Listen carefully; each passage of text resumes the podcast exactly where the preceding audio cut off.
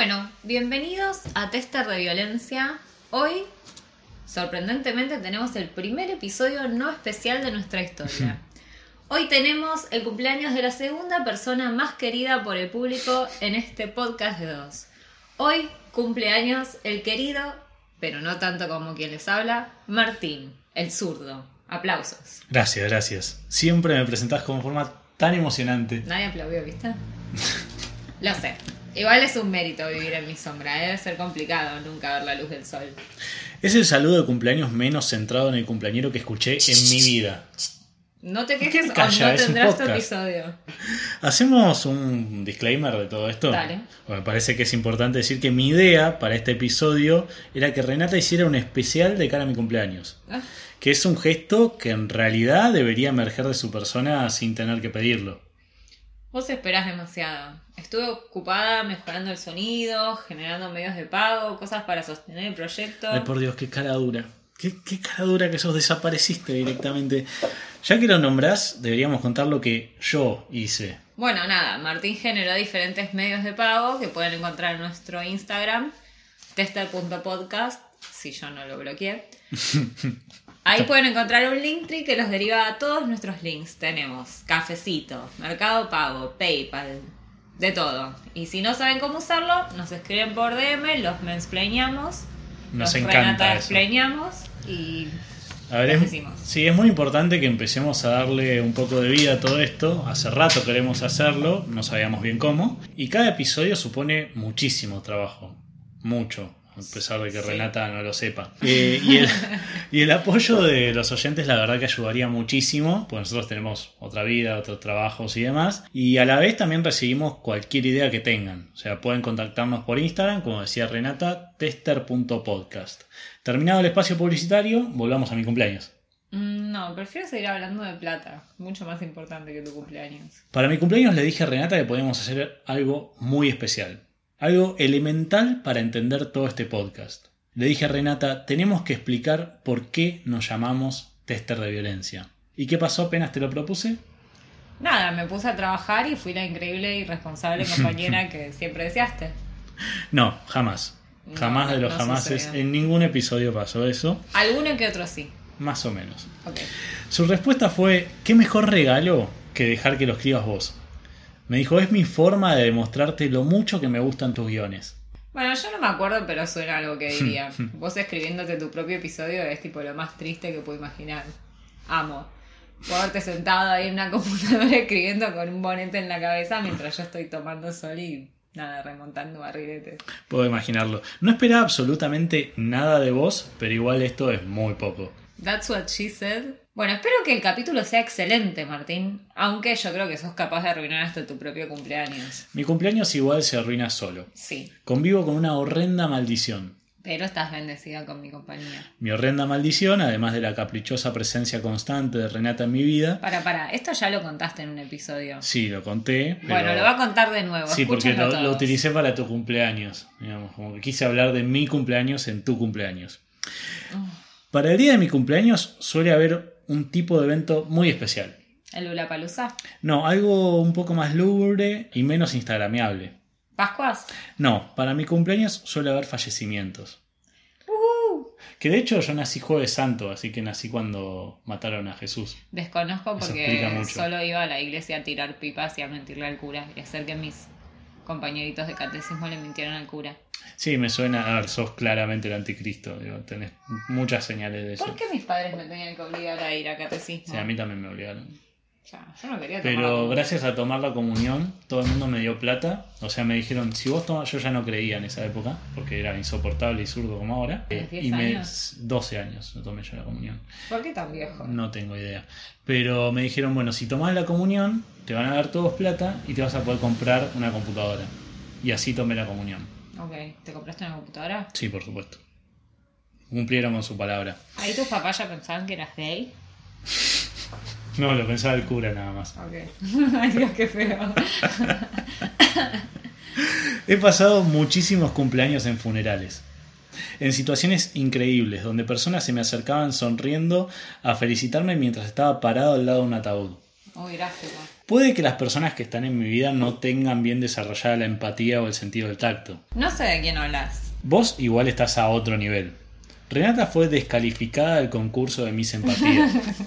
Nada, me preguntaron cuál era mi mayor deseo para la humanidad y contesté que quería ropa cara. La paz mundial no estaba lo suficientemente enfocada en mí, sorry. La única ganadora de un premio Miss que no va a llorar al recibirlo. No sabrías cómo. No sé cómo, no tengo emociones. Igual en esta semana creo que te vi por primera vez expresar un sentimiento. ¿Cuál? Quiero contarle a los oyentes que Renata tuvo una experiencia al borde de la muerte. Otra experiencia más al borde de la Me había muerte. olvidado. ¿Pudo Renata haber sido el funeral de mi cumpleaños? No, soy muy hermosa para morir. Sí, así funciona la vida. sí, eso dijo Sharon Tate, ahí la tenés. Por cierto, en una época como moría mucha gente el 16 de abril, te cuento ese es el día de mi cumpleaños. Ajá. Ah, también hay que contarle a la gente que me pediste que te avise. Eso lo contamos más adelante. No, bueno, contémoslo ahora. bueno, era 15 de abril, o sea, Ujú. nos, nos- estábamos juntos el 15 de abril un día antes. Me dice, ay, ¿me puedes avisar cuando sean las 12 para que te salude para tu cumpleaños? Yo no lo podía creer. No, no te dije cuando sean las 12, te dije mañana avisarme que era tu cumpleaños. Me tenías que saludar a las 12. Eso es porque vos sos un hinchahuevos, pero bueno, sí, No ponele. merezco, merezco el saludo en el momento en el que es mi cumpleaños. Pero es increíble, no, no puede ni acordarse una fecha. Bueno, a todo esto Martín puso la alarma en mi celular y aún así me olvidé. Lo saludé un par de minutos después. Yo ya estaba llorando. Es que estaba mirando una serie, era más importante terminar el capítulo y después, bueno, por lo menos me acordé. Lo mínimo, lo Ujú. mínimo. A ver, todos los 16 de abril lo que pasaba es que con mis amigos armábamos un necroprode. O sea, decíamos tal se va a morir, tal se va a morir. El problema es que la cosa se volvió un poco triste y tuvimos que dejar de hacerlo. No tanto por la cantidad de muertes, sino porque siempre perdía. Entonces, el día de mi cumpleaños tenía que estar triste.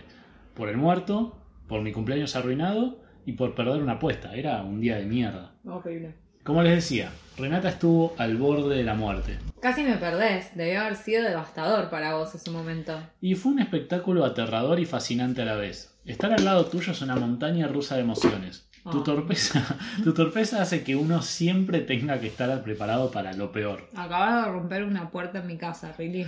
No rompió una puerta. Rompió una puerta. Ay, por Dios. Eh, suena un tipo violento rompiendo No, algo. no, no, no fue por violencia, fue por mera torpeza. Unos días atrás estábamos en un Starbucks. Eso de los hombres centro. violentos me pasa una sola vez. Uf. Quiero decirle a mi ex si está escuchando este podcast. Unos días atrás estábamos en un Starbucks en Ujú. mi center. Espera, ¿nos auspicia Starbucks? No. Y no los nombres, nene, no regales nuestro tiempo, hay que venderlo. Hola Starbucks, si estás escuchando esto, háblanos a ¿Por tester.podcast. qué ponía la voz de trola? Porque así es como se consiguen cosas. No lo entenderías. Tester.podcast.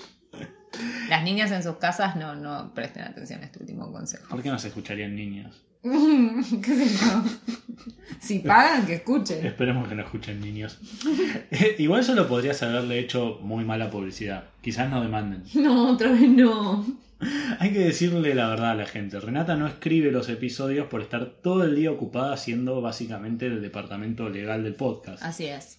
No es solo, la, solo una pésima compañera y persona. No, es porque estoy recibiendo cartas de documentos de familiares de Mirta Legrand y de refugiados ucranianos por el episodio ese de Chicatica, de la sopa y la soda. Nos adelantamos al conflicto bélico, hay Mm. que decirlo esto. Deberíamos estar orgullosos de cada una de esas demandas. Volvamos, como decía, estábamos en esa cafetería símbolo del imperialismo yanqui.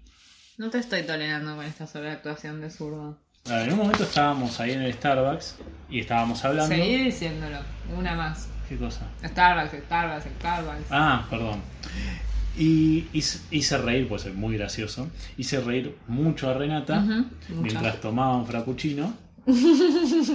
y allí se desató el horror. No fue tan horrible. Inmediata, vos porque no te veías Ay, de mentira, afuera. fue muy horrible. Inmediatamente empezó a salir chocolate por su nariz. El espectáculo fue dantesco. No supe cómo Nunca reaccionar. mejor usar el adjetivo. No. No sabía muy bien cómo reaccionar, o sea, porque dudaba entre ayudarla o simplemente observarla atragantarse y reír. Eh, al fin y al cabo es lo que ella haría. Sí, yo haría eso.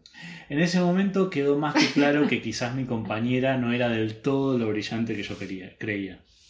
Martín, fue el momento más difícil de mi vida. Vos no estuviste a la altura. O sea, tardaste tres horas de entrarme una servilleta. Entonces el peor momento de tu vida fue ahogarte con un frappuccino en un Starbucks. Sí. O sea, no hay nada más white people's problems en la historia. Bueno, pero te marca para toda la vida. O sea, yo no voy a volver a ser la misma después de ese momento. En este momento hay niños ucranianos haciendo una cadena Ay, de oración sí. por tu bienestar. Se solidarizan con tu causa, se sienten totalmente identificados con tu dolor. Sí, lo sé. También sé que no hay chance de que algún día podamos visitar Ucrania, ¿verdad? Igual hasta lo de ahogarse era todo medianamente común. O sea, una persona torpe siendo torpe. No, pero eso no fue por torpe, fue porque vos con tus chistes de mierda hiciste que mi cuerpo colapse. Me hiciste mal. El problema fue la reacción inmediata. Para, de quiero Renata. decirle a la gente que me estoy comiendo unas gomitas que si me muero es culpa de Martín. Va a quedar todo grabado. Porque ese momento el frappuccino no estuvo grabado. No te- ya no te puedo traer ni para comer. Ya, ya es un peligro eso. El problema en realidad fue la reacción inmediata que tuvo Renata. Esto la pinta de pies a cabeza. En ese momento, Quiero aclarar un momento de total desesperación, como dije, donde me debatía entre la vida y la muerte. O sea, no era un momento en cualquiera. ese momento, y al no tener servilleta cerca, Porque sos un inútil y... Renata agarró mi barbijo y lo usó para sonarse la nariz. Fue el gesto de mayor desprecio que presencié en mi vida. Pero todavía me estaba saliendo chocolate. Era horrible. Era mi barbijo. Bueno, hice lo que pude para sobrevivir. Es- Eso es lo que soy. Una sobreviviente. Algún día harán un episodio sobre mí en I Survive o no sé cómo se llame la serie. No me arrepiento. El chocolate saliendo por tu nariz, creo que fue lo primero dulce que veo saliendo de vos. No sabes valorar que tuve la cortesía de compartírtelo. Además, con ese barbijo, no olvides que el día de mañana quizás puedas clonarme. Justo lo que necesito, otra Renata. Sí. Quizás igualmente sea mi momento al borde de la muerte o tu cumpleaños, pero quiero decir algo bueno sobre Martín. Esto sí es nuevo. Él es un imbécil ególatra, neurótico y presumido. ¿Cómo? Como todo buen zurdo, pero ahora en serio, y habiendo sacado eso de mi organismo, Ah, el chocolate liberaste. y, bueno, esas palabritas. Quiero decir que lo que vuelve respetable a Martín no es su inteligencia o su habilidad de hacerme reír. Respetable. Creo que su mejor virtud es que aún teniendo esas capacidades decide hacerse un costado. Desea darme un lugar privilegiado y que sea yo quien tiene el personaje más divertido en este podcast. Él carga con las tareas más engorrosas y hace que todo esto exista, incluso frente a mis constantes sabotajes. No voy a engañarlos, es bastante divertido ver hasta cuán- cuánto puedo aguantar. No puedo creer estas palabras de parte de una ególatra como vos. Martín, no arruines mi discurso de falso cariño, por favor. Igual seamos sinceros, es difícil que no seas opacado por mi deslumbrante belleza. Y ahí apareció la Renata que amamos. Bueno, resumiendo, porque ya esto empieza a marearme. Te tiemblan las manos, ¿no? Tenés como abstinencia de maltrato. Sí. Bueno, resumiendo, él quiere hacerme feliz, no importa el trabajo que suponga, y creo que hasta ahora le sale bastante bien. Lo verdaderamente genial es que lo que en realidad más espera escuchar de su cumpleaños es esa confirmación de que hacerme feliz le sale muy bien. Oh, tanta dulzura. Sí, me siento mal. Debe haber sido el azúcar del frappuccino. Creo que se me metió en el cerebro. Gracias, igualmente ya sé todo eso. Soy Ajá. maravilloso, soy básicamente un unicornio. Ajá. Soy el unicornio azul que se le perdió a Silvio Rodríguez. Exacto. Sos el unicornio azul y te estoy llevando a dar un paseo a la fábrica de pegamento. Bueno, ahora digamos la verdad. Ay, Listo. Toda esta mierda la escribió Martín. Le dije que para su cumpleaños iba a dejarlo hacerme decir No lo que quisiera. Bueno, Ni cinco minutos me parece increíble que pudiendo haberme hecho decir cualquier cosa, ni aún así logró decirme algo positivo de él. Hasta así te robó protagonismo. Felicidades, arruinaste tu propio guion de cumpleaños. Perdiste tu oportunidad, No es tan así igual. Acá hubo una negociación, hay que decirle a la gente. digamos. Yo le escribí algo mucho más dulce. Pero la palabra dulce ya me da asco. o sea, la palabra, pero me imagínate. pusiste que soy respetable, yo puse querible. Ni siquiera es decirme que me querés. Vos Es- habías puesto genial, yo Es puse verdad. respetable, vos me pediste que sea querible y yo no, no accedí. Fue una negociación más difícil que ir a negociar con el FMI. O sea, fue, fue terrible. La discusión escaló muchísimo, llegando a momentos en los que decía, no, yo no voy a grabar más con vos. Eh, yo le iba a decir, bueno, me voy a poner a grabar con alguien que me quiera. A lo que ella me respondió, nadie te quiere, todos te odian, eh, tu mamá no va a querer hacer un podcast con vos. Y bueno, lo cerró diciéndome, ¿por qué no hago un podcast con mi padre? Fue todo muy violento. Ay, No te voy Me a había olvidado de esa idea. ay. Sería Pero- ideal, ¿cómo se llamaría el podcast con mi padre? Él y ella. Él y yo. Ay, me encanta el rey y yo. Bueno, en fin. Eh, pero sí, la denunciación fue terrible y lo que logré dejar de, de cariño fue eso. No, no pude sacar Respetable. más. Eso fue lo que Respetable fue lo, máximo que logré. Está bien. Mejor Para que Renata varios. es un montón. Mejor que varios de mis exnovios. Empecemos. La gente ya debe estar harta de nosotros. Harta de vos, pero sí. El impulso original de todo este episodio es por qué nos llamamos tester de violencia. Ajá. La explicación breve y sencilla sería decir que por el famoso disco de Spinetta, pero ya sabemos que nada puede ser breve si estamos involucrados. Habla por vos, nuevamente. Creo que la elección del nombre es simplemente genial, humildad de lado. Lo elegí yo, ¿eh? No lo elegiste vos. Lo Esto, yo. también lo fue elegí yo. discusión. Lo elegí yo. Yo llevé un montón de No, lo opciones. elegí yo. Él nunca trajo esta opción. Sí, las traje. Voy Jamás a trajo esta los opción. chats. Voy a estar No, no fue. No. todo el día entero leyendo conversaciones hasta Lo encontrar ese escribimos en un cuaderno, no fue en un chat. No, pero también yo te escribí opciones y te las mandé. Voy a- si está, llega a estar ahí. Si llega a estar ahí, lo subís. Subilo a, a nuestras redes Perfecto, sociales. lo voy a buscar. Listo. Am- harta de ganar las discusiones. Bueno. Igual están en mi cuaderno todos los nombres. Sí, pero porque yo te tiro un par sé. de opciones No y. sé. Bueno, en fin, las de él eran malísimas, chicos. Hay un Excel con nombres. Nadie nos escucharía. Hay un Excel con nombres. Sí, está bien, ¿y? Ah, quien lo subió, claro. Bueno, voy a buscar el chat. Agotada. A ver, todo nuestro podcast es la narración de historias horrendas, mientras nosotros nos divertimos de fondo. Como si por detrás de- todas estas historias pudiera darse una comedia, un alivio al dolor de aquello que narramos. Toda esta comedia, estos chistes y comentarios a veces absurdos son una reacción, quizás para ex- exorcizar justamente las historias horrendas. ¿Estás intentando convencer al público de que no somos dos personas dañadas frente a la vida? Además intento esconder que vos sos una psicópata eh, que no siente ninguna empatía frente al sufrimiento ajeno. Eso es una vil mentira. Desde que vi tu total desprecio hacia mi persona sonándote la nariz con un barbijo, que no duermo tranquilo. Sé que me perdiste todo respeto. Claro, porque antes te respetaba, ¿no?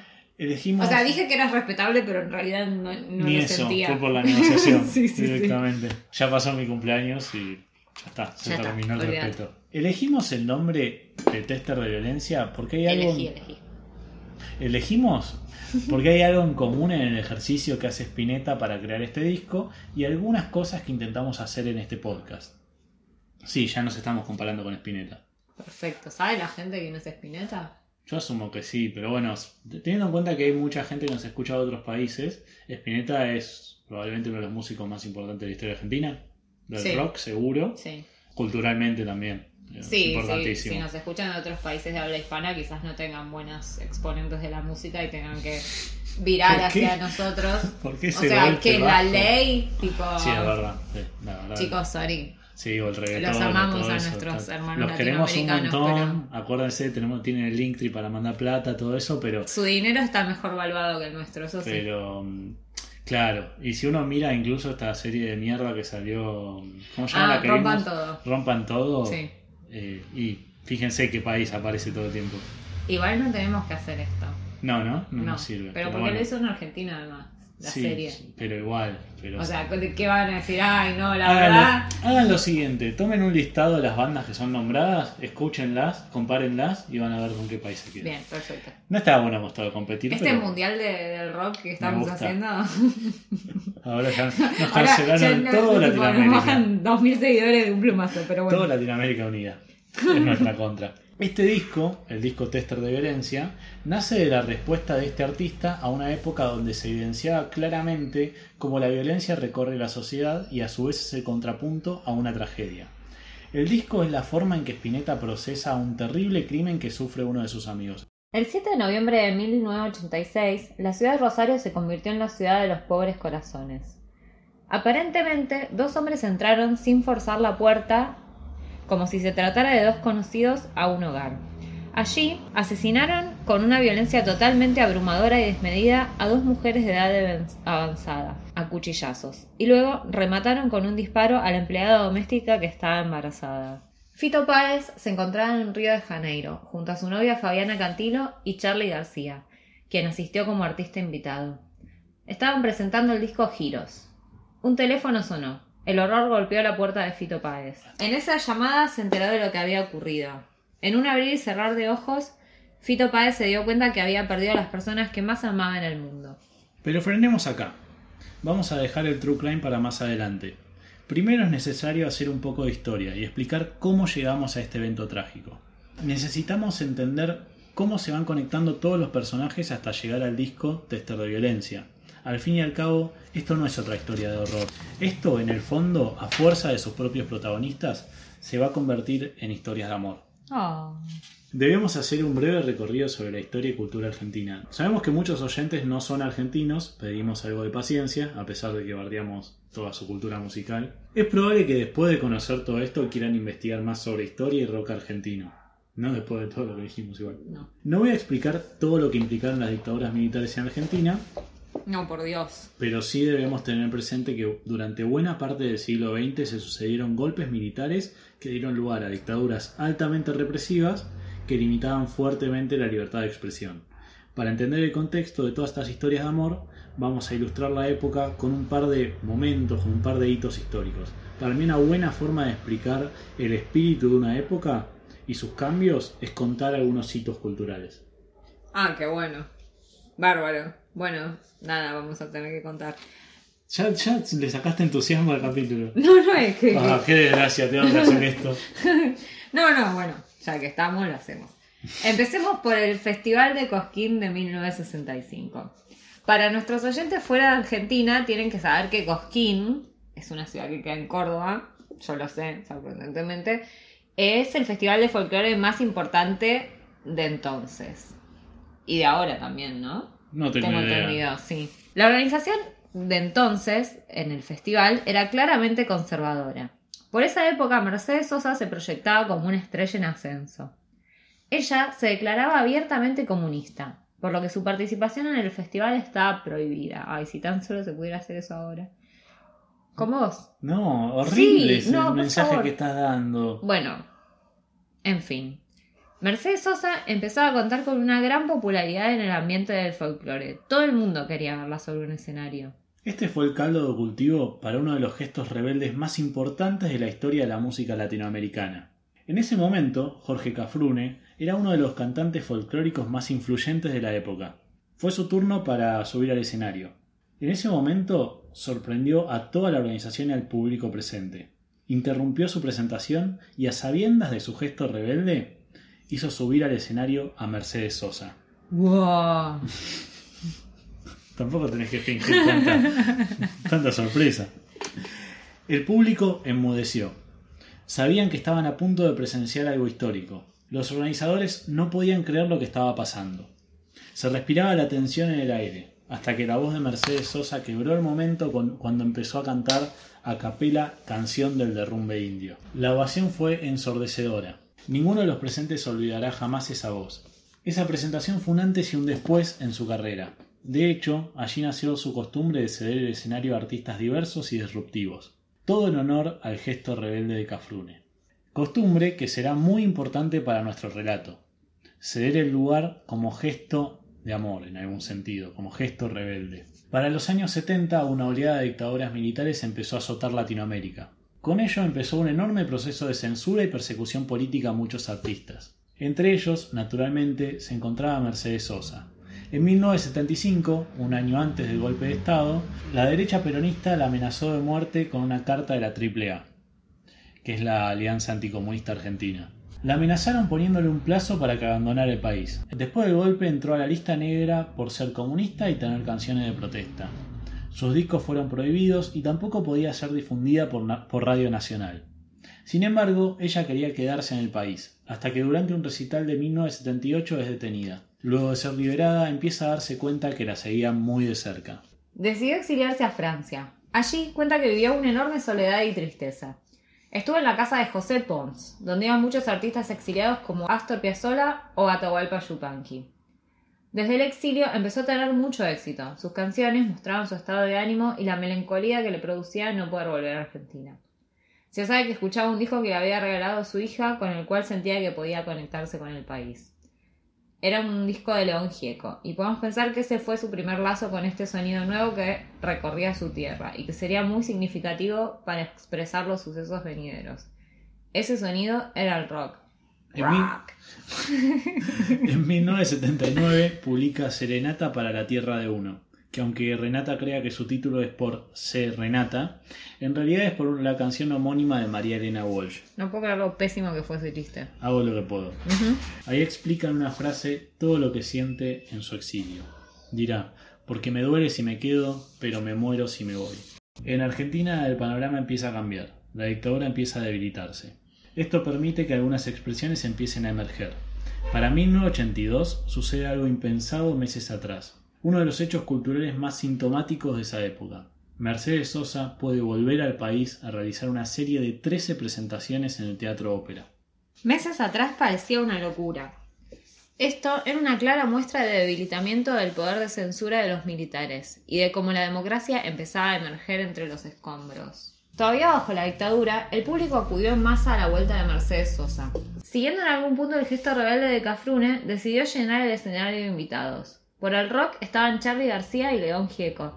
Por el tango, Raúl Barbosa y Rodolfo Mederos. Y por el folclore, Ariel Ramírez y Antonio Tarragós. El repertorio respetaba esta diversidad y por momentos dejaba de ser un recital de Mercedes Sosa para convertirse en la celebración de la música sonando en libertad, mientras veía caer la dictadura.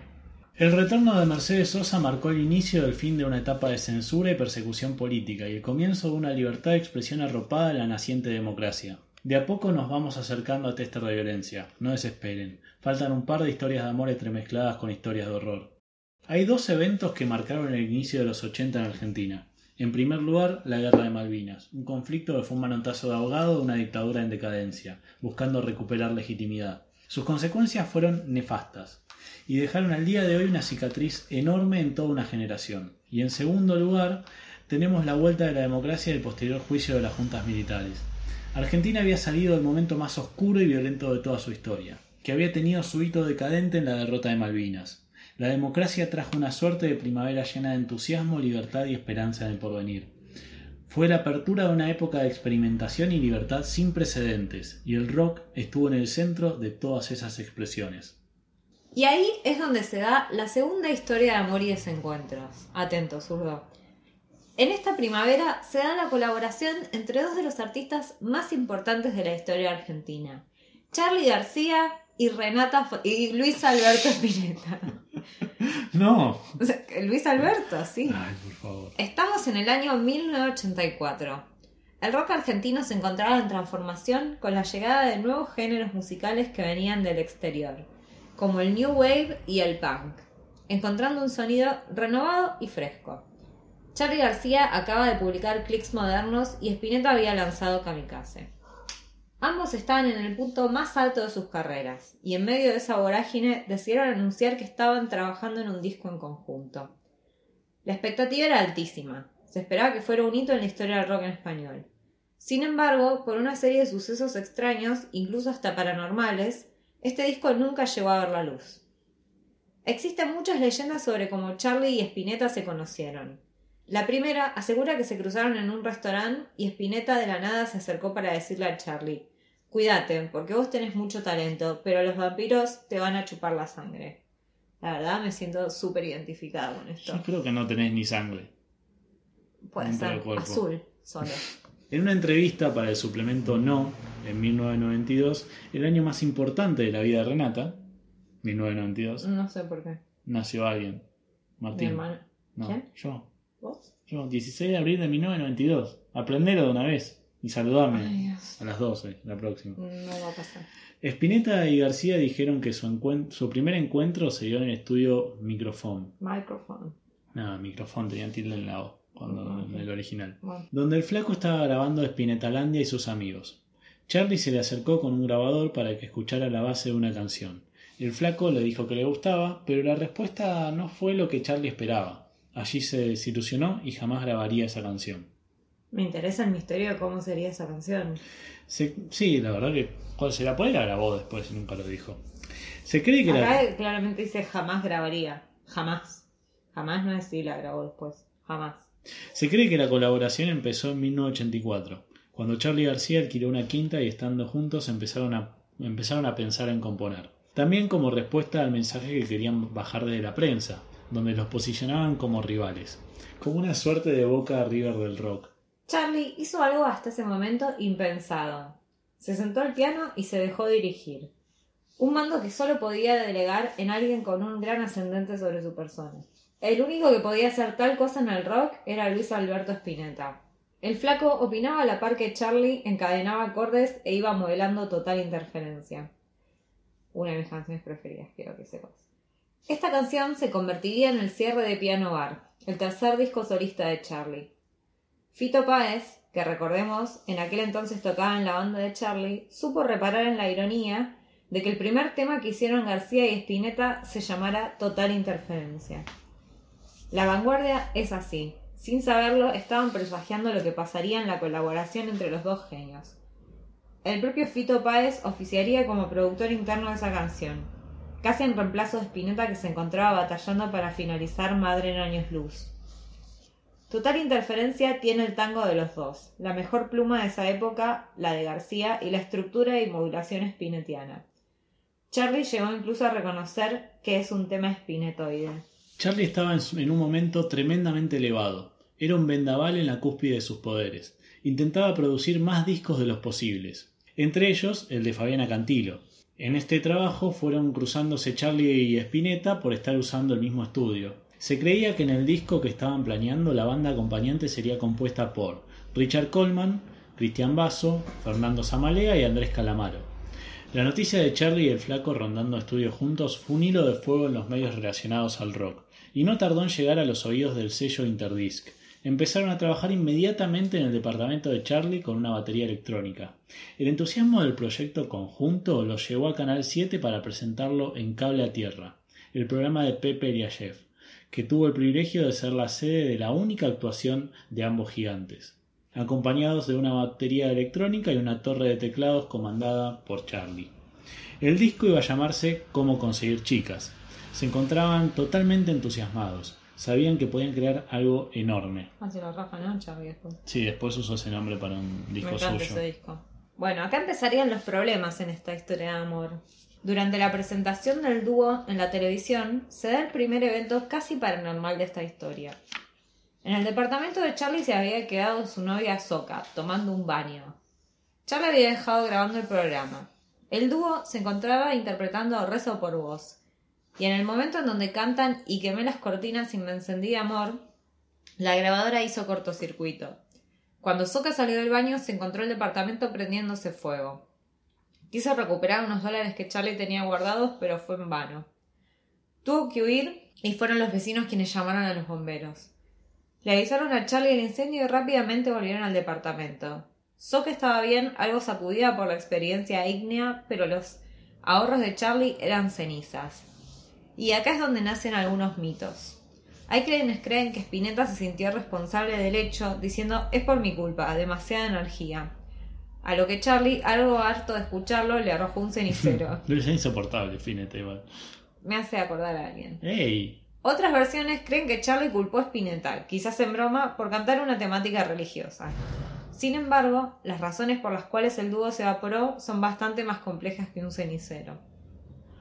Cuando el humo se disipó y Charlie estuvo lo suficientemente recuperado, empezaron a grabar el tan esperado disco. Alejandro Rosichner, testigo de muchas reuniones, reveló: El problema del disco es que Charlie quería ser el productor y poner la voz de Luis bien adelante en la mezcla y Luis siempre prefirió que estuviera entremezclada con los instrumentos. A su vez, el mayor problema era que Charlie en esa época estaba intratable. Como vos cuando grabamos. Sí, igual. Cuando se juntaron a grabar en el estudio Moebio, Charlie venía de un día muy largo, que había durado unas 36 horas. Charlie empezó a ponerse intratable. La grabación se levantó por el mal humor de Renata. Ay, perdón, de Charlie, disculpen, es la costumbre. Espineta se daba cuenta que las cosas iban mal. Llamó a su compañera Patricia, que dejó a sus hijos y fue al estudio.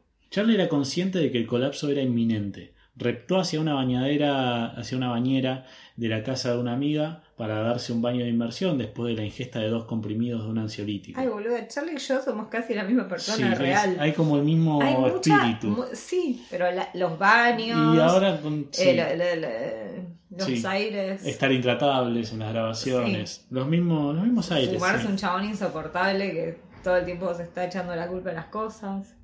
Ah, bueno, no sé de quién estás hablando, pero bueno, no importa. Luis quedó. Dos genios. De hecho, bueno. Charlie y yo. Eh, Spinetta. Spinetta quedó solo cargando sus equipos y los de Charlie en su camioneta. Es- me suenan esas escenas. sí. Los componentes italianos de su temperamento estaban por entrar en ebullición. Mario Breuer contó que la relación entre Luis y Charlie era muy cariñosa. Esto no sé si somos tan así. No, no. Cuando Charlie estaba un poco mal, la presencia de Luis le hacía bien. Si García no estaba bien, Luis se ponía incómodo. Le daba como una congoja. Ay, pobre Luis. Esto es una muestra de las diferencias que podía haber entre estos dos genios. Ambos se encontraban en momentos muy diferentes de sus vidas. Charlie García disponía de todo su tiempo y quería componer a cualquier hora. Es todo igual. Sí, está igual. Lo llamaba a altas horas de la noche para trabajar y llevaba un tren de vida totalmente descarrilado. Es espectacular que, que nos estemos comparando con Charlie García supuesto. Spinetta, o sea, tan pretencioso. Mismo talento. Spinetta, por su parte, era un padre de familia que le dedicaba mucho tiempo a la crianza de sus hijos junto con su esposa. Sus realidades eran muy diferentes y colapsaron. Spinetta afirmó: Durante el tiempo que trabajamos juntos yo me sentí muy necesitado. Traté de estar cuando él me necesitaba, pero después me sentí rechazado y eso me dolió mucho. Como si fuera él en el único papel de admirador, mientras yo no encontraba la manera de hacerle entender que también me puedo amear con sus canciones. Pobre amor, llámenlo, una canción de Privé, es el gran amor que siento por él. Yo estaba en otra cosa, no podía seguir con ese tren. Con mis hijos chicos no era mi forma de vivir, no podía simplemente seguirlo. Se le ocurría llamarte a cualquier hora para grabar y yo tenía mis cosas. Cuando vi que eso no caminaba, no volví a insistir. También aclararía. Yo me sentía muy paranoico, me había juntado con él y le pasaban docenas de cosas malas, y me decía a mí mismo, puta, Luis el Jetta sos vos, y me creía el fulmine de la historia. Acá nace la idea de que Spinetta es mufa. Yo no sabía eso. Y de a poco, vamos a seguir con el relato y van a ver que por ahí sí es un poco mufa. Ok. A lo que Charlie le contestó, y yo del otro lado le decía, no seas paranoico, ¿cómo te vas a hacer cargo de todo eso? Y la verdad explotamos. Eso nos quemó, nos asustó mucho. Quiero aclarar que no hay mala onda para nada. Luis es mi ídolo, sigue siendo mi ídolo. Lo que pasó es que éramos dos ídolos muy ídolos y entonces a mí se me hacía raro estar con él. Pero terminada esta historia de amor, toda esta frustración sufrida con Charlie llevó a que Spinetta colabore con otra de las grandes figuras del rock argentino. Me gusta esa idea de que mm, Spinetta consiguió después una persona que realmente lo quiera. Es interesante, Es sí. interesante.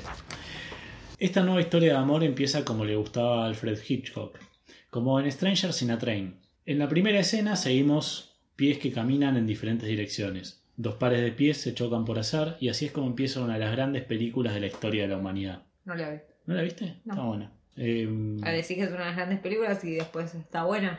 Te das cuenta que sos grandilocuente al pedo para el podcast. es una excelente película. Sepan que esta persona es la que ustedes en realidad desconocen. Sí, a decir muchas cosas malas de mí y Sí. frenaste ahí. Sí, se hace el capo para el podcast, pero en realidad es toda una fachada. Es una gran película, la tenés que ver, y la tenés que ver leyendo el, el librito que te di de, de Hitchcock. Bueno, lo voy a hacer. La enorme diferencia es que en este caso los dos pares de pies pertenecen a dos genios. Fito Páez caminaba tranquilamente por las calles de Buenos Aires. En ese momento era un artista emergente y soñador, nutrido por la enorme inspiración de los proyectos musicales de los 70. Su carrera parecía estar por el camino correcto. Se detuvo a esperar un semáforo entre Avenida Santa Fe y Riobamba y a unos pocos metros de distancia se materializó un hombre flaco y muy alto. ¿Vos? No, ojalá. Aunque si era yo no pasaba nada, o sea, no, no hubiera existido el Ah, disco ni nada, hubiera sido como, ah, bueno. Ambos se voltearon a ver, y antes de que Fito pueda reaccionar, esta presencia etérea llamada Luis Alberto Spinetta le preguntó, ¿Vos sos vos? Ay, lo amo. A lo que Fito respondió con un gran abrazo y un Te quiero Luis, no soy nada sin vos. Ese momento marcaría una amistad de la... Una ¿Y qué le dijo Spinetta? Gracias. No sé qué le dijo. No, no dice gracias, te quiero, no, no es vos, Spinetta, es un poco más sensible. Ahora se murió, así que ya no es sensible. Horrible eso. Y bueno, se murió el día del cumpleaños de mi padre encima. Mirá, Letal. Ahora festejo el cumpleaños del mejor hombre del mundo, el de Macri. Y la muerte de Pineta que me da pena. Es terrible. te, te Es un día con emociones muy encontradas para mí. te arruinó el cumpleaños de tu padre. Pero No- también no me lo arruinó que más. Macri nació exactamente el mismo día. Claro. ¿Esto qué Para los, sí, para los oyentes que no son de Argentina, Macri es un señor que fue presidente de acá Creo que eso se sabe igual. y no tenía muchas luces. ¿Alguien nos va a demandar Macri? No, no nos va a escuchar Macri. Ok. No creo que escuche podcast. Ok. Está muy concentrado en su torneo de, de The bridge. bridge. Maravilloso. Pero para no puede ser más cheto que jugar al Sí, bridge. pero viste ese, ese. Yo te mandé como una captura de una historia que decía, me lo imaginaba. Es espectacular, ¿no te lo mandé? Sí, creo que me lo mandaste. Bueno, después lo subimos a nuestro podcast para que la gente Y ahí lo sepa. perdemos oyentes más. No, porque es un meme gracioso y los macristas no nos escuchan, boludo. no lo Estamos sé. hablando ¿eh? de Spinetta, ya perdimos oyentes Eso es macristas. Ese momento marcaría una amistad de la que emergería un hermoso disco llamado La La La. Sí. ¿El disco favorito de quién? Mío, mi disco favorito. Ese- Yo, Renata. Aplausos. Ay, lo amo. Todas las canciones son súper Es sensibles y hermosas. Es muy Me extraño. representan. Es muy extraño que siendo una persona que no expresa ningún tipo de sentimientos te guste música tan sentimental y tan, no sé, eh, Profunda. claro, es como estás como cubriendo una parte de vos que no Claro. ¿no? Pero porque, mira, la gente esta la hace mucho mejor que yo. O sea, ¿por qué yo voy a tener sentimientos y Charlie Sí, claro, si ellos lo expresan digo, mejor. Spinetta y Fito lo hacen mejor. O sea, Tendría que hacer escuchar heavy metal o algo así. No, yo soy una persona exitista, me interesan las cosas que la gente hace bien, entonces como ellos lo hicieron bien, digo, bueno, listo. Acá están mis emociones. Importante. No en decirle te quiero a la gente y molestarme. Espero que el terapeuta esté escuchando. Eh, No, no voy más. oh, Gran decisión. lo necesitas. Pero el señor ya estaba aburrido de escuchar hablar de lo genial Para que es mí, mi a padre. la, para mí a la quinta, sexta sesión ya están todos los psicólogos aburridos igual. Yo No tengo unas hipótesis, igual hacerme a mi psicólogo que después No, vamos no a- tenemos vidas tan interesantes tampoco. Habla por vos, querido. Bueno, el álbum fue editado en 1986. Significó un encuentro genial entre uno de los padres del rock argentino como Spinetta, junto a una joven promesa, como lo era en su momento, Fito Páez. Spinetta tenía en su andar 19 álbumes recompilados Ah, de todos sus proyectos y en solitario. Mientras que Fito tenía apenas un par de discos y había participado en agrupaciones como Los Abuelos de la Nada y en el combo con el que Charlie García grabó Piano Bar. Además formó parte de la banda, con eso empezó, con la banda de Juan Carlos Baglietto. Spinetta, por su parte, después del naufragio de la, cola- de la colaboración con Charlie García, había lanzado un disco solista titulado Privé, donde Fito Páez participa en dos temas. Me encanta Prive también, ¿eh? En privé, eh, Spinetta expresa los sentimientos encontrados que le produjeron ese fracaso. Increíble que del disco que no salió, tipo arma un disco. Fito Páez empezaba a brillar con luz propia y quería cumplir su sueño de tocar junto a sus grandes ídolos. Ya lo había cumplido con Charlie, en 1986 lo concretó definitivamente con Spinetta. Eran años curiosos para el contexto musical. A Spinetta le cuestionaron grabar un disco con alguien como Fito, que en ese momento no tenía tanto peso en la industria. A su vez, EMI, la discográfica, intentó boicotear ese álbum. Consideraron que no era conveniente que una figura tan prometedora en el aspecto comercial, como Fito Páez, trabajara con Spinetta. Esta colaboración por parte de dos figuras máximas para sacar un álbum conjunto es un hecho inusual en el rock argentino. Argentina en ese momento transitaba el tercer año de democracia luego de la caída de la dictadura. En ese contexto democrático, el rock nacional, que había aparecido en los años finales de la década del 60, se estaba masificando. Desarrollaba nuevas sonoridades, a la vez que ingresaba una nueva generación. Fito Páez recordaría dos décadas después. A mí los 80 me tatuaron la libertad. La La La, este disco entre Spinetta y Páez, canalizó el encuentro entre la generación que fundó el rock nacional y la segunda generación marcada por la guerra de Malvinas y la recuperación de la democracia. Una curiosidad es que a pesar de que La La La fue un álbum colaborativo, los dos se unieron a componer solo en una pista. Las colaboraciones llevaban un método distinto. Ambos autores entregaron sus temas compuestos y abrieron puerta a que el otro añadiera arreglos, mezclas y pusiera su esencia. La construcción de La La La fue una mezcla de libertad y caos, al punto de que las diferencias con la discográfica EMI nos dejan una anécdota que retrata perfectamente la distancia entre los empresarios de la música y los artistas. Esto es lo más zurdo que pudiste poner en el capítulo, ¿no? No, también puse lo de la Pachamama, Ah, puse lo de Mercedes Sosa, eh, la AAA, todo. Hay un montón de cosas. Está bien, pero en términos de reflexión. Sí, puede ser, sí. Bueno. Hay otra canción, es el título de la única pista compuesta por Fito y el Flaco a la vez. La discográfica EMI decidió por su cuenta, sin consultarle a los artistas, eliminar esta canción. Recién en 2007 se la incluyó en la edición del CD. Hay otra canción, trata precisamente de la importancia de componer en la vida de dos cantautores y de su cercanía ideológica. El título del álbum alude a ese deseo de ambos de componer e interpretar canciones del otro. La característica de la libre composición dio lugar a un disco algo inconexo entre sí, pero que no ponía limitaciones a la libertad de los artistas implicados. El cruce musical entre Spinetta y Fito Páez es formidable. Fito desde su juventud Formidable me gusta como adjetivo, lo podríamos agregar a... Lo tenemos que poner junto, claro.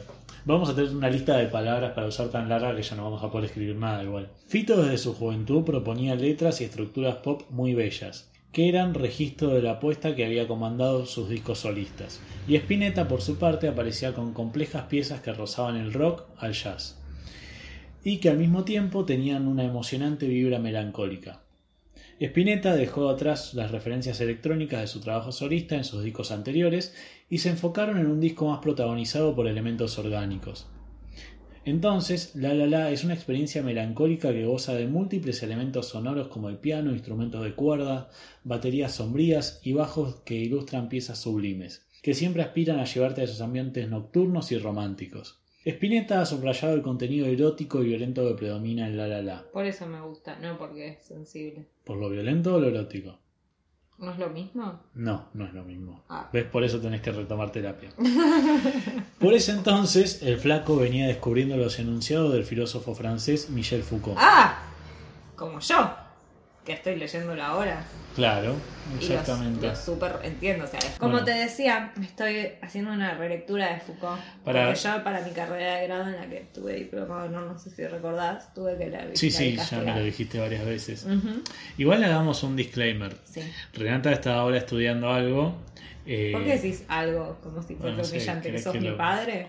No sé, a tu padre no le gusta que estudies estas cosas. No Bueno, no estás es avergonzado de ello. No, estoy avergonzada. Bueno, ¿qué estás estudiando? Una licenciatura en artes visuales.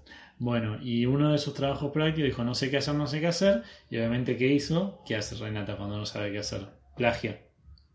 No plagio nada. Agarró las ideas que yo puse en este episodio, que después vamos a contar, sobre Michel Foucault No y ese tipo de cosas. Y dijo, ya fue, lo voy a usar para mi Me trabajo inspiré, práctico. me inspiré y dije, bueno, voy a releer, voy a traer mis lecturas de antaño. Tu inspiración se parece mucho a mis ideas.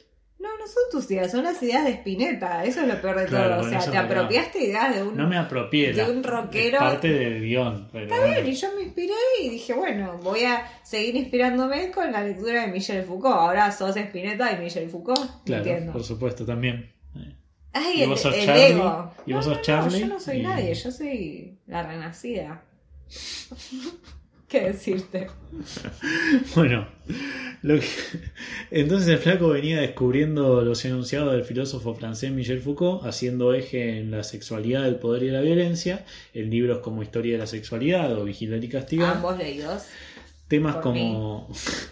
Súper, súper, súper comprendidos y bueno, las Claro, ideas principales las tengo culta. clarísimas.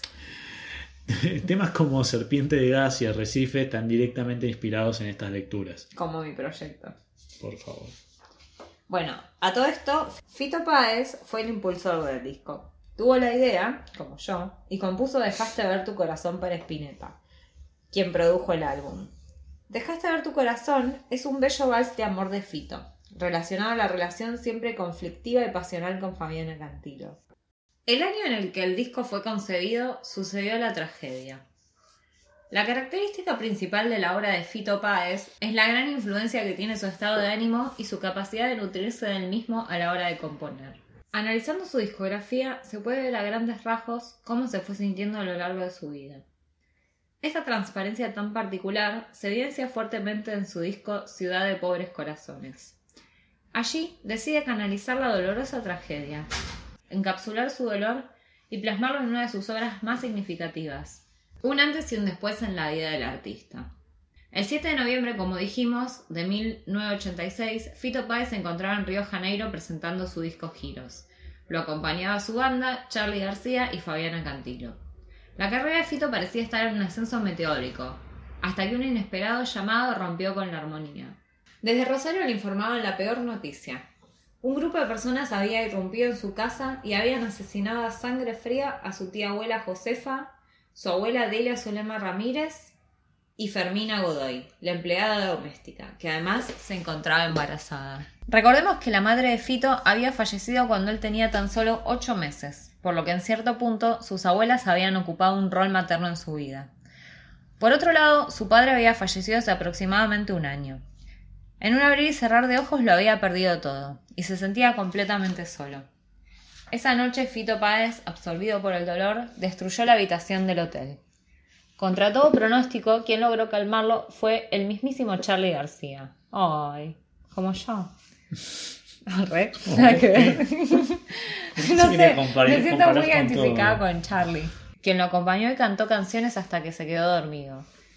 Fito Páez contó, no puedo explicar cómo quedó el cuarto hotel de Río, lo destrocé. Dolor violento. Perdí tanto la conciencia que hoy no me acuerdo exactamente lo que sucedió. Era como un animal enjaulado en su propio dolor. Creo que me la pasé todo el día llorando, tomando whisky y lexotanil. El asesinato y el robo no parecían tener sentido alguno. No se habían llevado nada de valor, solo unas pocas joyas. La prensa empezó a especular al punto en que llegaron a culpar al propio Fito. Se decía que podría haber sido un ajuste de cuentas relacionado al narcotráfico, ya que aparentemente se habían encontrado marihuana en un cajón. Fito Páez comentó Se dijo que era una venganza contra mí que yo estaba metido en el tráfico de drogas. Mi tío y mi primo vieron a uno de los canas meter un cacho de marihuana en un cajón donde yo tenía guardadas cosas mías, letras, papeles. Los meses posteriores al suceso la actitud de Fito cambió totalmente. Era como si una nube se hubiera posado sobre su existencia. Había cambiado hasta su forma de vestir. Ahora estaba siempre de negro. Sumido en una espiral de paranoia y fastidio, la motivación de Fito estaba por el suelo. Le costaba levantarse de la cama y se la pasaba tomando, hasta que un día su pareja, Fabiana Cantilo, que lo había acompañado durante todo el duelo, lo obligó a ir a la sala de ensayo, para que no dejase de hacer lo que más amaba, la música. Poco a poco se fue reincorporando y continuó con el armado de La La La, que estaba haciendo con Spinetta, como dijimos antes. El flaco, de hecho, fue otro de sus grandes pilares de contención. Un pilar flaquito. Spinetta dijo, sintiéndose otra vez culpable de todo, es un poco mufa, ¿no? porque mm. digamos que le pasó esto a Fito mientras estaba con él. Y comenta, en su momento creí que La La La había provocado lo sucedido después. Toda nuestra finalidad erótica y violenta quedó ridiculizada frente a una violencia para la que es muy difícil estar preparado. Fito, invadido de rabia e impotencia, empieza a esbozar los primeros rasgos de la canción que marca el inicio de una nueva faceta del artista, Ciudad de Pobres Corazones. Tengo una gomita en la boca. Pero quiero decir que en esta canción está todo muy claro. La ciudad a la que maldice es Rosario, y los pobres corazones son sus abuelas. Expresa su depresión al cantar que no quiere salir a fumar ni a la calle. Lo que más lo persigue es seguir dándole vueltas a lo inevitable. Quiere dejar de pensar quién puso la llave en el viejo cajón. No quiere ponerse a especular por qué fue la policía quien quiso plantarle marihuana en vez de investigar los asesinatos. Si piensa en eso, no podrá estar tranquilo jamás. Escapa estar maquinando y no quiere estar sobrio o inconsciente. Por eso, recibe de buena manera el exotanil y los doctores. Fito prefiere enfermar a seguir pensando. Sin embargo, la canción cierra enfrentando esos versos de bronca y resignación con un grito de alguien que está intentando recuperarse. No me verán arrodillado. Todos esos sentimientos se encuentran también expresados en un largometraje que ensambla todos los temas del disco. Por suerte, un año después del crimen, la justicia logró encontrar a los culpables. Un agente encubierto se encontró con una prostituta trans que aseguraba haber recibido un pendiente por parte de su novio Walter. Ese pendiente había sido robado de las abuelas de Fito. Al revisar el hogar del tal Walter, encontraron objetos de la escena del crimen, como un grabador que Fito les había regalado a sus abuelas. Walter de Justi y su hermano Dos chicos del barrio aprovecharon su conexión con el músico y sus conocimientos de la casa en virtud de un trabajo de mantenimiento que habían realizado para entrar sin sobresaltos al domicilio. Las abuelas de Fito, al reconocerlos, les abrieron la puerta. Ya tenían antecedentes, pero sigue siendo un misterio el porqué de sus actos. Quizás creían que iban a encontrar objetos de mayor valor. También se cree que pudo haber sido por un resentimiento hacia Fito. Walter Reyust y Fito Páez se conocían de la escuela. El primero tenía una banda de metal sin ningún futuro, mientras que Fito estudiaba piano y empezaba a despuntar como un gran artista. Toda esta violencia parecía un completo sinsentido. Para Fito Páez, los días de idealismo y juventud parecían haberse fumado con la tragedia. Me hace preguntarme, teniendo en cuenta algunas cuestiones de contexto, si este crimen no hace un poco las veces de Cielo Drive, como habíamos contado en el caso de la familia Manson. Sí. O sea, porque si uno se piensa que son las fechas también de agotamiento, de este entusiasmo inicial de la democracia, eh, que luego va a expresar Spinetta, es un poco pensar también que la música que siguió después es un poco más oscura. Las abuelas de Fito capaz estaban buenas como Sharon Tate. Mucho, ¿no? Muchísimo. Va a quedar igual. Ok. Pero muchísimo. Pero bueno, no nos adelantemos igual. Después vamos a hablar un poco más de eso. El mundo de Fito se sacudió totalmente. Él mismo declaró que había temas suyos que ya no podía escuchar. Ya no representaban su forma de ver el mundo. Con el tiempo se fue igual recomponiendo. Cansado de la persecución de los medios, Fito huyó a Tahití, una Como isla. Marlon Brando. Ahí huyó, ¿no es? Por Sí. donde fue a hacer, em, ¿cómo se llama? Esta película, Apocalipsis Now. Sí, pero después vivió ahí, Después se vivió casó ahí, con mirá. una taitiana. Y Paul Gauguin también, Mira, el, el pintor. claro, el tipo- sí, sí. Es una isla. Nada, chicos, harta de ser Cultura. tan culta. Para más cultura general, síganme en mi Instagram personal. Basta de intentar promocionarte a vos, promocionar Instagram del podcast. bueno, es una isla de la Polinesia francesa. Por favor, no nos pregunten dónde queda eso, pues no tenemos ni idea. Callate, Ya- ya no. demostramos A que no sí quiero ir, sos un forro. No voy a, no, igual no nos escuchan en la Polinesia francesa.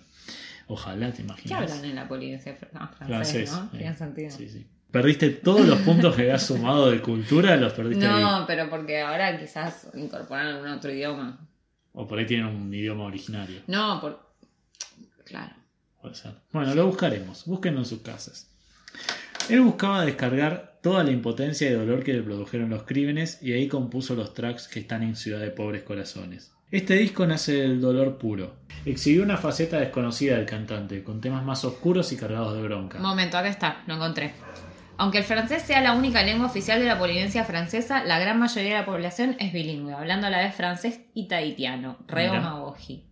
Mira, Nada, súper culta, chicos. datos que no le sirven absolutamente a nadie. Nos van a servir cuando nos Acá está lo de un viaje, cuando consigamos un canje de viajes y nos manden a la Polinesia francesa, por supuesto.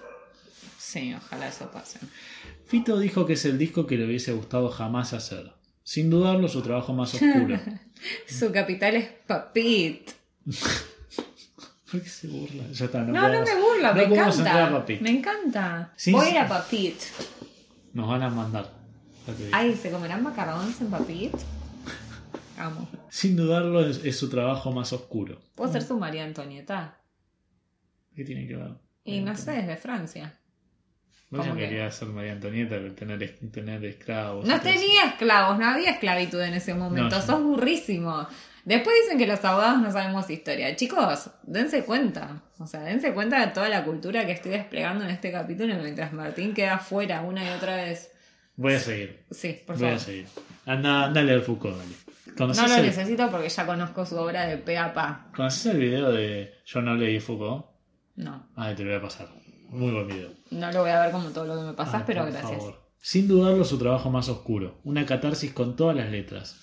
Una forma de enfrentarse al dolor y usar la música para expresarse. Estos eventos trágicos y este clima de época no solo nos darán el álbum Ciudad de Pobres Corazones. Ahora sí, Spinetta respondió con su genial Tester de Violencia. Aplausos. Al Sí, fin bravo. llegamos. Bueno, ahora dejo la cultura general que estaba adquiriendo de, de Tahití para leccionar a la gente para seguir con este relato. Tester de Violencia es el octavo álbum de estudio de Spinetta. Martín me intenta mansplanear y yo estoy pero aceitadísima, no necesito sus indicaciones. Ay, por favor. Entonces, como decía, es el octavo álbum de estudio Spinetta como solista y fue editado en 1988 por Del Cielito Records. Fue considerado por el propio Spinetta como un álbum conceptual con eje en el tema de la violencia. Tuvo una venta masiva y fue votado como el mejor del año por el suplemento Sí.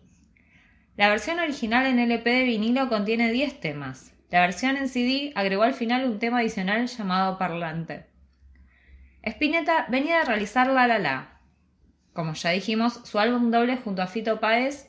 Además, el contexto histórico influía también en el estado emocional de Spinetta. A fines de 1983, la sociedad argentina había reconquistado la democracia y había enjuiciado y condenado a las juntas militares que cometieron crímenes de lesa humanidad. Pero para 1986 ese clima empezó a enturbiar cuando el Congreso sancionó la primera de las llamadas leyes de impunidad, seguida en enero de 1988 de la primera de las sublevaciones militares de cara pintadas, lideradas por Aldo Rico. Precisamente en marzo, Spinetta, en un recital en el Chateau Carreras en Córdoba, expresó frontalmente su rechazo a los levantamientos, cambiando la letra de No seas fanática para cantar No seas milico. Estamos justo en época. Me encanta No seas fanática. La dictadura había terminado. La época de mayor violencia estatal de la historia argentina había concluido. Bueno, espacio para que Renata cante. Bueno, nada. Seguimos. Sí. El rock, el rock estuvo en el centro de esta nueva primavera donde florecían expresiones de libertad que hasta ese entonces habían debido quedar ocultas. Había un gran entusiasmo, y el rock fue expresión de todo ese momento. Sin embargo, la desilusión no tardó en llegar. La violencia seguía ahí, transcurriendo por toda la sociedad. También en el Estado y a veces incluso apareciendo abruptamente personajes que querían la vuelta de la dictadura. ¡Ay, no! Horrible. Renata Riax, tu cara pintadas. Este asunto de Barbie, Spinetta en, ese, en ese momento se encontraba embebido en los planteos filosóficos, como dijimos, de Michel Foucault. Y podemos encontrar un punto de encuentro entre esta época, lo que Spinetta percibía, y esta concepción filosófica del mundo. La violencia, antes detentada tan visiblemente por el Estado, desde una dictadura enormemente represiva, no se había extinguido. La violencia recorre la sociedad, siempre está ahí, Spinetta podía encontrar esta violencia en lo cotidiano y lo extraordinario. Desde el gobierno la desilusión tendrá la forma de las leyes que beneficiaron a los represores y en la presión que ejercían grupos pro dictadura. ¡Ay, qué horror! Y en la sociedad, Spinetta la encontraba, por ejemplo, en el fútbol, en la emergencia de los barra bravas y de todo su mundo criminal. Luego lo hablaremos, pero esa mirada, no lo hablaremos, pero esa mirada se puede encontrar, por ejemplo, en la canción La Bengala Perdida. Otro lugar donde encontraba esa violencia era en un horrendo crimen como el sufrido por las madres de Fito. De la teorización Foucaultiana de esa violencia postdictadura se nutre Tester de violencia, como una forma de enfrentar este dolor y crear algo que permita expresarse en el marco de una desilusionante realidad. A su vez, Spinetta debió enfrentar muchos problemas personales. El flaco tenía pensado lanzar el álbum en el 87, pero una sucesión de accidentes lo postergaron al 88. Spinetta buscó durante mucho tiempo trabajar de forma independiente, y para ello necesitaba traer equipos del exterior. Se contactó con una persona y le dio básicamente todos sus ahorros para cumplir este sueño. Esa persona desapareció con el dinero dejándolo quebrado. Ay, lo gosteó.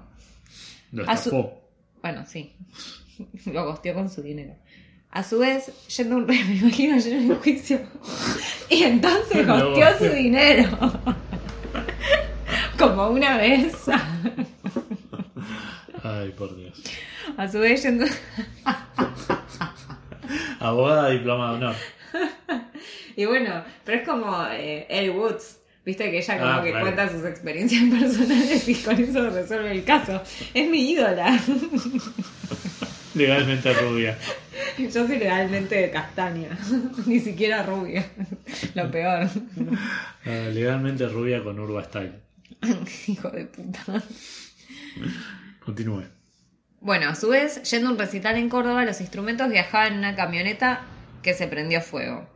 Pudieron realizar el show gracias a la gente que les prestó sus instrumentos, pero nuevamente el flaco parecía estar maldito. Muy mufa, muy mufa, Spinetta. Basta decir eso.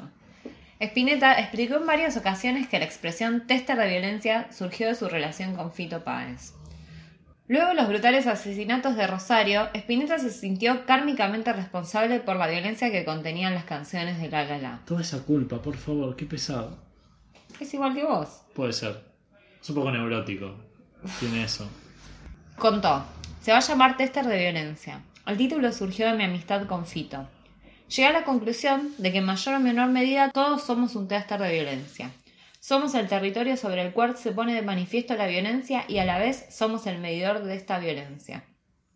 Esta idea de un tester de violencia nace en un episodio en el Festival de la Falda, en el que los músicos fueron violentamente agredidos por el público, que les lanzaba botellas y objetos contundentes. ¡Ay, no! Me encanta. Spinetta cuenta que el clima de ese recital era de una enorme violencia. La gente estaba separada del escenario por una reja, parecían animales hambrientos. Fito Páez salió a tocar y se enojó con el público, y luego de gritarles logró que se calmaran. Al bajar del escenario, Fito se encontró con Spinetta y este le dijo Loco, vos sos un tester de violencia. A lo que el otro le contestó Sí, todos lo somos. La idea de tester de violencia era ir más allá del abordaje meramente moral de la violencia. Buscaba expresar cómo la misma se hace presente en los cuerpos de las personas y cómo uno mismo siente como la violencia social lo atraviesa, y ese instrumento que permite hacer visible esta violencia. La influencia Foucaultiana es cada vez más clara. Toma nota vos para tu trabajito. Sí, está clarísimo. Spinetta se explaya no sobre... es un trabajo, es una obra de arte. Trabajito. Tener un poco más de respeto, ¿sabes? Cuando la vea hecha. Spinetta se explaya sobre este concepto y, y, extiende la noción de violencia a los hechos existenciales mismos de nacer, vivir, morir. A todos los oyentes, si les interesa mi trabajo como artista, por, ah, por favor, favor, redirigirse a... Bueno, es chiste. Deciros, si lo querés no, decir. ya está. ya, estoy, estoy jodiendo, ya, ya se sabe. La gente sabe. Ya la dónde gente ya sabe. que Igual en el Linktree, donde tienen que ir a aportar dinero para que nosotros podamos seguir haciendo ese tipo de cosas, está abajo. Ah, ¿está? Dice Instagram de la, de la host más votada. Ay, ¿en serio? Instagram del host del menos votado. Ay, me encanta. Ni siquiera entraste al Linktree. Sí, pero me No olvidé. sean como Renata, entren al Linktree. Paguen. También. Tampoco sean como yo. Tampoco sean como Renata, claro. Bueno, Paguen. Paguen Podemos vender merch, paguen. también. Una remera que diga paguen, me encanta. Sí. Paga la plata. Bueno, Spinetta propone posponer la idea de que cuerpo y alma son separables y desarrolla una visión del cuerpo como un recipiente por donde transitoriamente pasan líquidos. De perder ese líquido se muere. En ese transcurrir, para Spinetta las personas responden como un enorme tester vibracional. Es una mezcla entre algo medio... Estaba un poco borracho, sí. esos eran los líquidos que habían pasado por su, por su Es cuerpo. medio una mezcla entre filosofía de Foucault y algunas cosas medio New Age. Medio va por ahí. O sea, no New Age, pero medio el hipismo de esa época. Me parece que estás interpretando un poquito raro a Foucault, pero bueno. No, bueno, pero es una mezcla. No, a Foucault no, a Spinetta. Eso no, es de, ¿verdad? eso no es de Foucault, eso es Spinetta, eso es lo No vibracional me y vengas todo eso. decir a mí lo que es de Foucault porque lo tengo clarísimo. Por favor, qué difícil es esto. Ah, otra cosa. Si a alguno le interesa, yo estoy dando un taller Es que. de Foucault. taller de lectura de Foucault, interpretaciones, favor. todos sus libros. Ay, por favor. For dummies. ¿Cómo roba la gente en este For- Lo peor es que hay gente que hace eso de verdad, que no sabe un. Pero yo choto. ver. ¿Qué? ¿Quién no sabe un choto? Vos sos un irrespetuoso, por favor. Ay, Bueno, bueno, continúa. Spinetta comentó: La emisión de la vibración se comunica con la energía que, que la lee. Si la aguja queda quieta, no hay signos, indiferencia. Si la aguja se mueve, hay algún síntoma. Violencia. Es tan violento el mundo, nacer y vivir es tan violento que pareciera que no hay ningún objetivo más que el continuo muestreo de esta desviación. Es muy difícil ser hermoso en un mundo tan cruel. Exactamente. Esto nos lleva a la figura de Tester intentando poner acento en la necesidad de mirarse a uno mismo cuando se trata de violencia. En ese sentido sentenció, esa tecnología que es el hombre, no solo a través de las paradojas morales que podemos tener, como quererse matar con bombas, es el único instrumento que se mide a sí mismo, y es el aparato que se mide a sí mismo. Eres el dato y a la vez la organización de los datos. Eres el tester y el dato del tester. En este sentido retoma a Deleuze en El cuerpo de los condenados. Y habla de cómo la violencia no es solo las atrocidades, no está solo en el campo del horrible, como un brutal asesinato, o la represión de una dictadura. Se encuentra recorriendo la sociedad, recorriendo los cuerpos. Te quiero contar que Deleuze también lo tengo súper leído. Este mismo libro que Me tenés totalmente sorprendido. Yo, Yo la verdad esperaba mucho más que una cara bonita. Y, y es lo que soy, mucho más. Continúe. También me he visto bien. Eduardo Berti, ¿quién es? Uno. Ah, ok, no lo sabes vos tampoco, venga, va tranquila. Eduardo Berti reflexiona sobre... Es una revista sobre Uno, rock. uno es la mejor respuesta. Es una revista sobre No, rock. no, es la mejor respuesta. Eduardo Berti reflexiona sobre el cambio que este enfoque significa frente a la obra anterior de Spinetta. La temática del cuerpo, eje central de Tester de Violencia, resulta novedosa para alguien como Spinetta, que durante mucho tiempo le cantó al alma e incluso bautizó uno de sus discos Alma de Diamante. Este cambio fue simétrico. Además, al hecho de que el flaco pasó de leer con devoción las obras de Antonin Artaud, para quien el cuerpo es la cárcel del alma, a los textos de Foucault, para quien el alma es la cárcel del cuerpo. Esto lo, mm, lo tenía súper sabido yo. Me tendrías que haber preguntado. Deja de presumir que leíste Foucault. Me tendrías que- y también la obra de Antonin Artaud. Me tendrías que haber preguntado a mí en vez de fijarte de lo que decía Es que te pedí que armes el del guion, pero bueno. Bueno, el crítico musical Zapa, en el suplemento Ñapalos del diario Tiempo Argentino, sostuvo que los ochentas empiezan con kamikaze y terminan con tester de violencia. De la guerra que fue a la guerra que venía, del deseo a la decepción. La tapa del disco tiene unas claras reminiscencias dadaístas y surrealistas, vinculadas a la locura, a los estados visionarios y a Foucault. Es un collage de cuerpos, siguiendo la idea general de la violencia en el medio cuenta con la fotografía de la cabeza de Spinetta en rojo. El collage es obra de Gustavo, su hermano, y la fotografía es de Dylan Martín. ¿Sabes a qué, a qué cuadro se parece? A corte de cuchillo. No, se llama corte con el cuchillo de cocina de Dada. ¿Lo conoces? Es, es alemán el, el cuadro. Lo tengo Creo que es alemán. Después te voy a mostrar, es muy parecido, te va a gustar. Está bien, Martín solo quiere exponer que sabe algo porque Ay, quedó por favor, totalmente humillado Dios. en este capítulo por mi sapiencia Ay, por sin precedentes. Quiero señalar, Martín, dos momentos del álbum que retratan algo de todo este mundo conceptual spinetiano. Por un lado, en medio de todo el álbum hay una extraña pausa, que Spinetta se permite para dejarnos El Mono Tremendo. Una canción compuesta por su hijo cuando tenía 11 años, y que cantan en ese momento sus hijos y los de Eduardo Dylan Martí, Emanuel Jorvileur, Lucas Martí y Guadalupe Martí. Esta es la primera grabación de lo que después sería Ilia Kuriakin de Valderramas.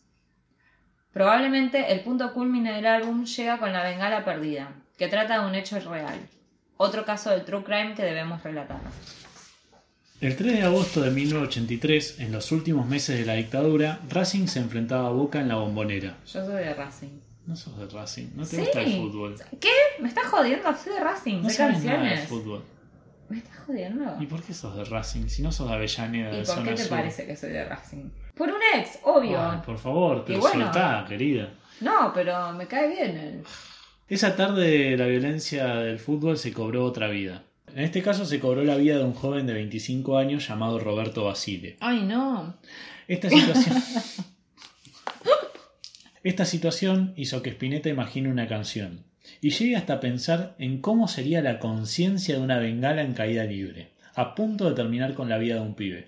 No, Spinetta está a otro nivel. Sí, claramente. Y escuchás la canción esa y es increíble y una vez que Es sabes... una de mis preferidas y no podía pensar que era de algo así. No, y una vez que sabes de qué trata y empezás a escuchar, decís, no puede ser. Es, es impresionante que el tipo haya pensado eso. Que además fue varios años antes, o sea, fue en el 83 y la canción sale en el 87, 88, ahora no me acuerdo. Lo dijimos antes. Desde la popular de Boca, donde se encontraba la Barra Brava, en ese momento comandada por el abuelo José Barrita, empezaron a tirar bengalas. No eran bengalas comunes, eran de señalización marina, mucho más pesadas, de esas que se usan en ultramar para dar una señal de ubicación y auxilio. Una de esas bengalas recorrió todo el cielo de la bombonera, marcada por un terrible destino, y en su caída Luis Alberto Spinetta le imaginó una conciencia. Por eso la bengala piensa, sin darme cuenta voy cayendo en cruz. Hacia el cenit, el cielo ya no tiene... Perdón. Bueno, el- No. Renata intentó ilustrarlo. El decía, el cielo ya no tiene mis pies. Y fulmina, la bengala perdida se le posó allí donde se dice gol. El lugar donde se dice gol es la garganta de Roberto Basile, quien murió en la tribuna visitante por el impacto de una bengala marina. Spinetta imagina que ella habrá pensado que no hay una cuestión que no la conduzca al mar. Su destino era el mar. Para eso había sido creada. La bengala no entiende lo que está haciendo en una cancha de fútbol. La violencia entonces, como decía antes, no está en el objeto, está en los cuerpos.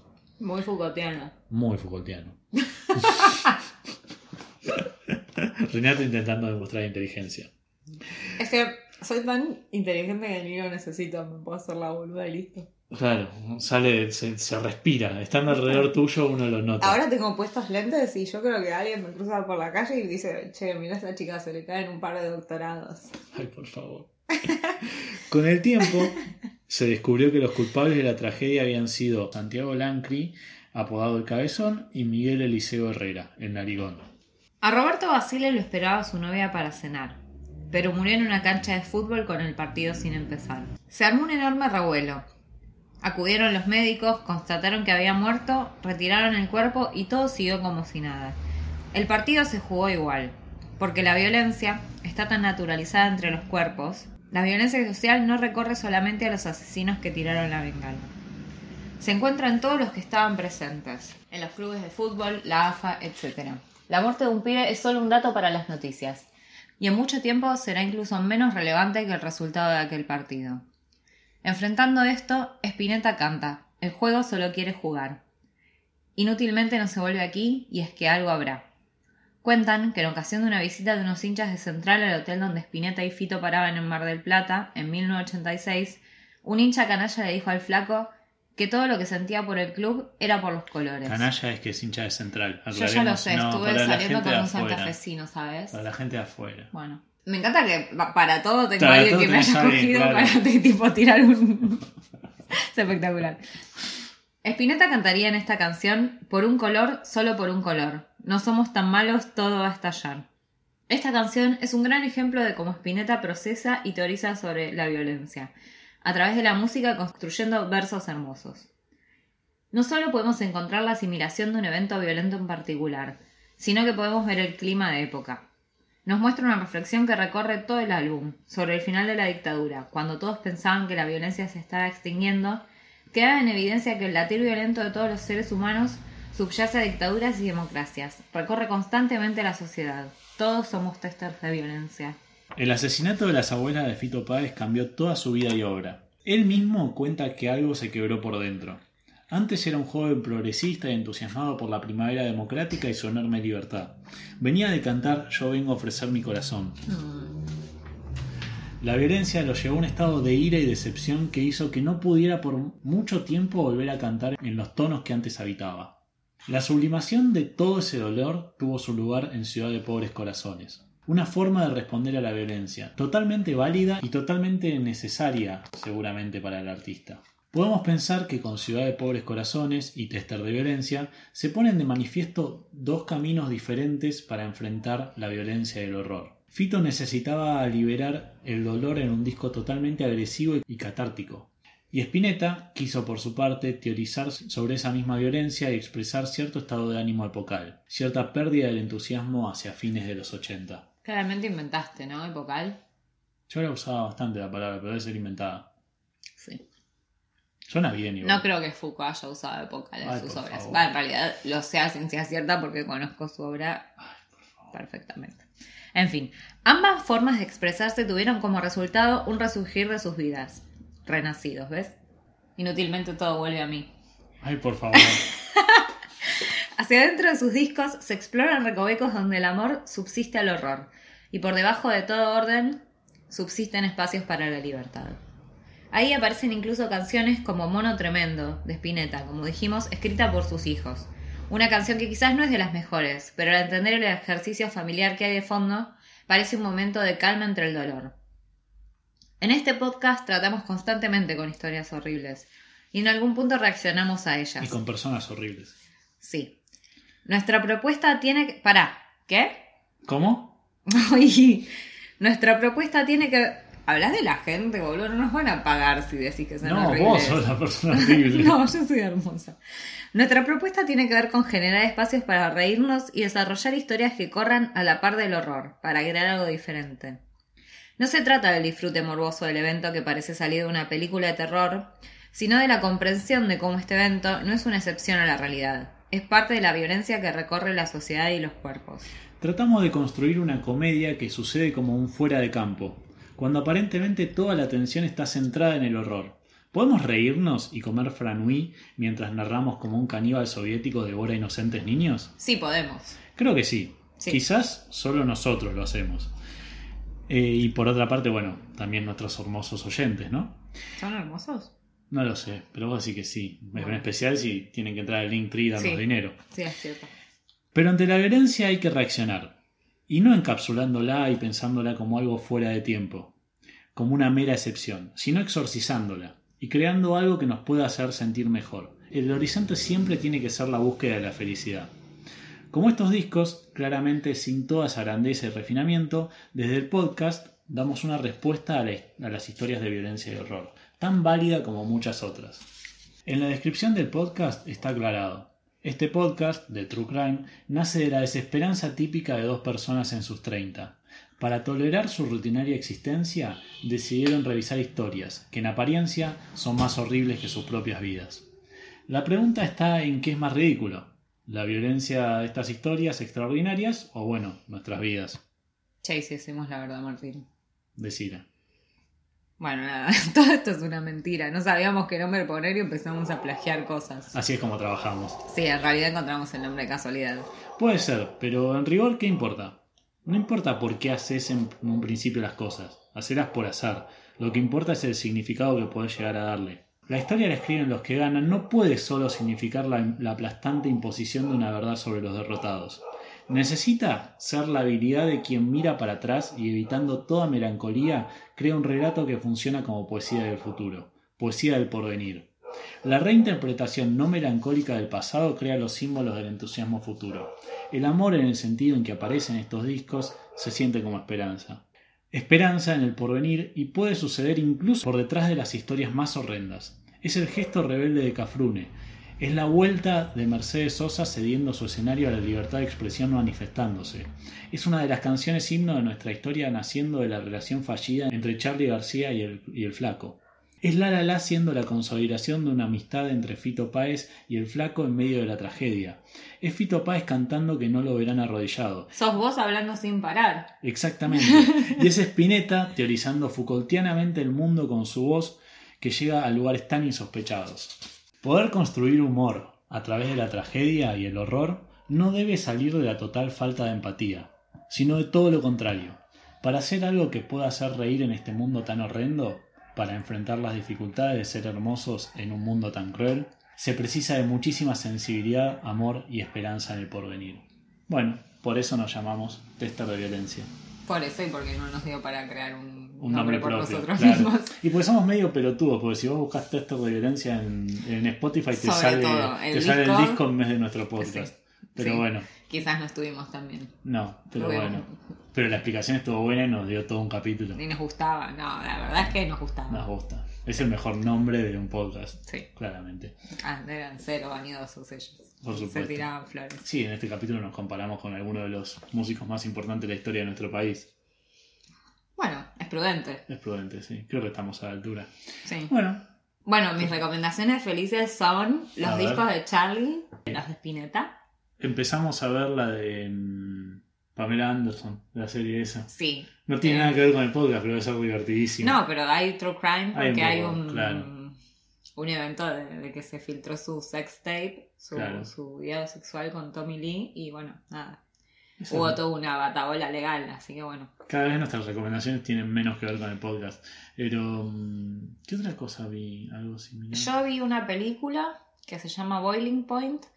Es sobre mm, un restaurante, el dueño de un restaurante, y como en una noche muy álgida, eh, en la temporada navideña, se va picando la cosa hasta que se pudre todo fuerte. Me gustan esas Muy bien filmada, parece que es un documental, o sea, los actores impecables.